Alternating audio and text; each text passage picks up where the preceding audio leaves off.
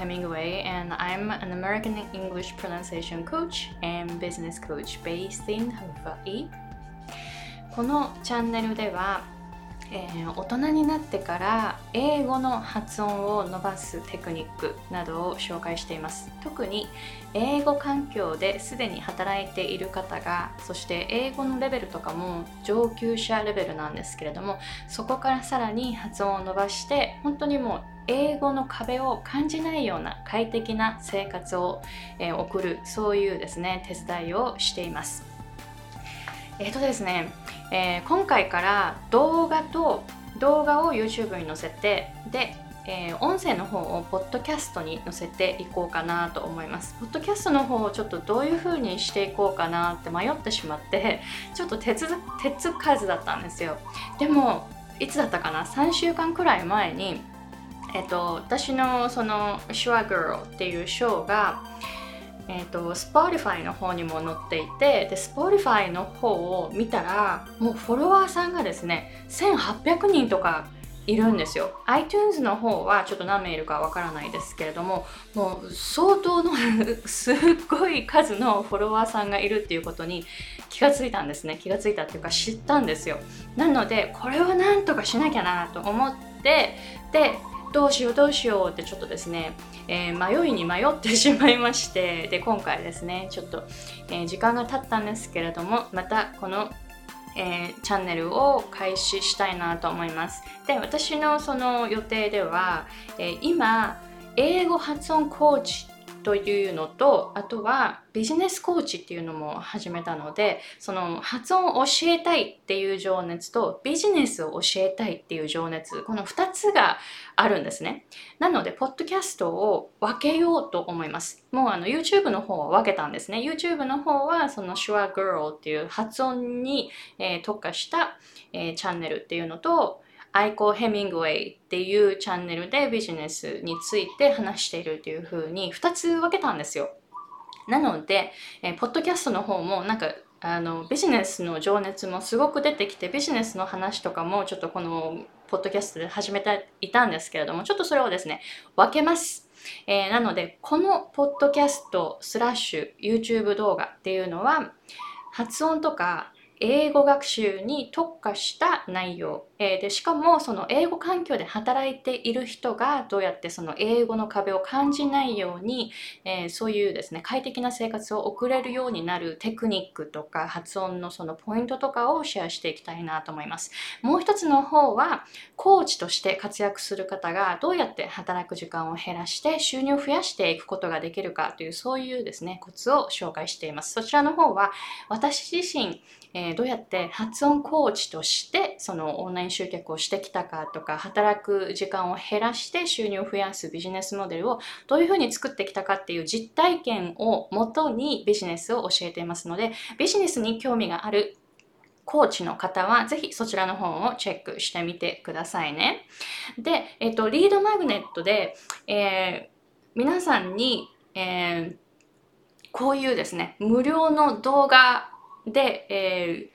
ー、英語らしい音にするにはどうしたらいいかっていうポイントをですね、シェアしています。ぜひ、えー、私のその、えー、リードマグネットのページに行って、で、え、皆さんが多分発音散々練習してきていると思うんですよ。もうすでに。この私のチャンネルとかをチェックしてくださってる方は、もうすでに英語環境で働いている方が多いです。で、多分その発音記号とか、その母音の発音とか子音の発音とか結構散々練習してきたと思うんですね。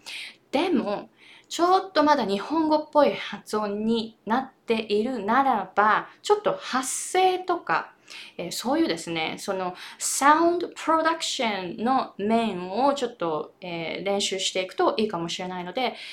英語らしい音にするにはどうしたらいいかっていう3つのポイントをシェアしていますので、ぜひ、えー、この概要欄の方をチェックして、で、そちらの、えー、無料動画の方をチェックしてみてください。えー、ではですね、今回の、えー、メイントピックに移りたいと思います。今回のメイントピックは、えー、私の、えクライアントさんの一人から、えいただいた質問にお答えするという形になると思います。え質問はですね、母音の音についてです。アメリカの西海岸と東海岸では発音の仕方がちょっと違ってで特に母音の音って違うんですよね。で何が違うかというと例えば、えー、東海岸では「買う」の過去形は「bought」っていうふうに発音するんですけれどもアメリカの西海岸の方は「bought」っていうふうに発音するんですよ。で、えー、クライアントさんからの質問はじゃあその東海岸では bought っていうふうに発音するけど西海岸では bought っていう母音に変わる。つまりその hot 暑いの hot の母音ありますよね。あっていう母音に変わってしまって買うの過去形も but になる、えー、catch の過去形も cut になる。例えば歩くも walk っていうふうに発音するんですね。東海岸では walk というふうにちょっと「お」に近い感じの音になるんですよ。その発音記号の結構そのまま発音されるんですね。でも西海岸に行くとちょっとその発音記号とは、えー、ちょっと違う感じになりまして hot の「あ」に音が変わる。っていうことがあるんですね。で、これが結構そのアメリカ英語でのその西と東の違いになります。で、質問は、じゃあその西海岸でも、おっていうその東海岸でのようなその母音の音になることはあるんですかっていう、えー、そういう質問だったんですよ。This is a good question. This is actually a really, really good question. And I have an answer for you. あります。私が知っている中では一つあります。もしかしたらたくさんあるかもしれないので、えー、ぜひ知っている方は教えてくださいね。それは Vons という発音です。ボーンズっていうのは南カリフォルニアの方にあるスーパーマーケットの名前なんですよ。政府への系列で政府への系列ってギャルソンとかボーンズとかっていうのが南アメリカのあ南カリフォルニアの方にあるんですね北とかに行くとセーフウェイなんですよね、えー、バンクーバーの、えー、カナダのバンクーバーに住んでいたこともあってで、そこではセーフウェイがありました。今、ハワイに住んでるんですけれども、やっぱりスーパーマーケットはセーフウェイです。ボーンズはないないんですね。なので、ボーンズっていうスーパーマーケットその、えー、セーフウェイ系列のですね、えー、ボーンズとかギャルソンっていうのはもしかしたら南カリフォルニア独特の、えー、スーパーマーケットになるかもしれないです。で、そのスーパーマーケットの名前がボーンズ。V、V ですね。V、O、N、S。Vons っていうふうに発音するんですね。で、これはその西海岸のその母音の変化のパターンに沿ったら、これは Vans になるべきなんですよ、本来は。例えば、その walk っていう発音、歩くっていう発音、walk になりますよね。歩くっていう発音は walk。つまり、えー、WOK walk ってありますよね。あの大きいあの中華鍋ですね。walk と歩くの walk って西海岸は同じになるんですよ。他にも、えー、catch の過去形の cut っていうのも COT と同じ発音になるんですね。なのでこれを cut, cut, merger っていうふうに言います。COT dash C-A-U-G-H-T merger というふうに言うんですね。なので cut っていうその COT っていう単語と、えー、catch の過去形の cut 両方とももうマージしちゃってるんですよ音が。なので同じ音になるっていうので cut, cut, merger っていうふうに言うんですね。えー、なので、えー、本来ならば vons の発音は vons っていうふうにあーになるべきなんですよ。でも南カリフォルニアに住んでいる人はロサンゼルスに住んでいる人はこれを Vons というふうに発音しますでこれの発音に不思議に思わなかったんですねなぜなら私はその、えー、にえー、日本語環境でずっと日本で生まれ育ってでアメリカに来てで英語はセカンドラングエージで大人になってから習い始めましたから、えー、そのルールにのっとっていないとかいるとかそういうの全然わからなかったんですよね。で、えっ、と、ある日、えー、言語学のその言語学専攻で UCLA に通っていたんですけれどもある日どのクラスだったかな？多分音声学か何かのクラスで、えー、なんかこういうアクセントのディスカッションっていつもあるんですね。すごいなんかもう、えー、マニアックな発音の、えー、そういうディスカッションがいつも行われていたんですけれども、えー、ある日ですね、オクラホマ出身かどこか、そうですね、アメリカの真ん中ら辺からロサンゼルスに引っ越してきて、で、その音声学のクラスにいる、え、クラスメートがいたんですけれども、その人が、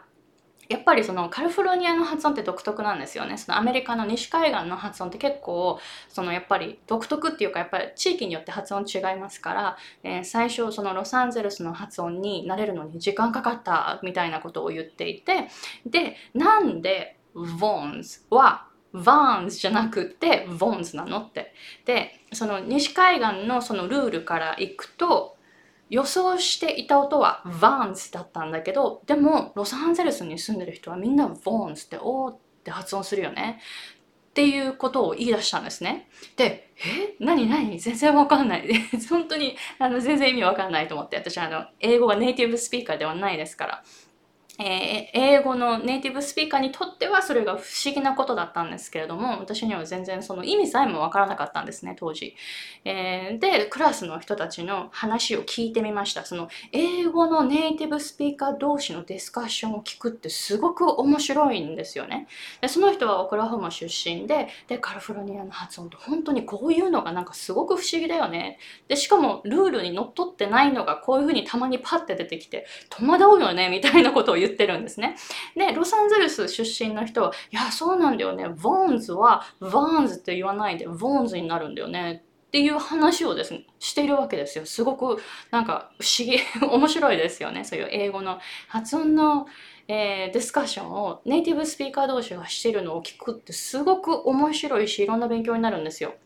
で、一つ気がついたのは、その時に、えー、東海岸の音っていうのは、おっていう音なんですね。で、私は当時、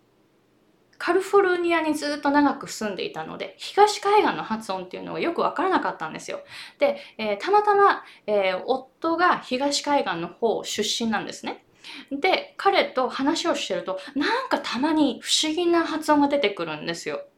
気がついたら、それが、例えば、えー、買うの過去形、I I bought it って私はいつも発音するんですね。これ買ったっていうので I bought it っていうふうに発音するんですけど、彼は I bought it っていうふうに発音するんですよ。I bought it。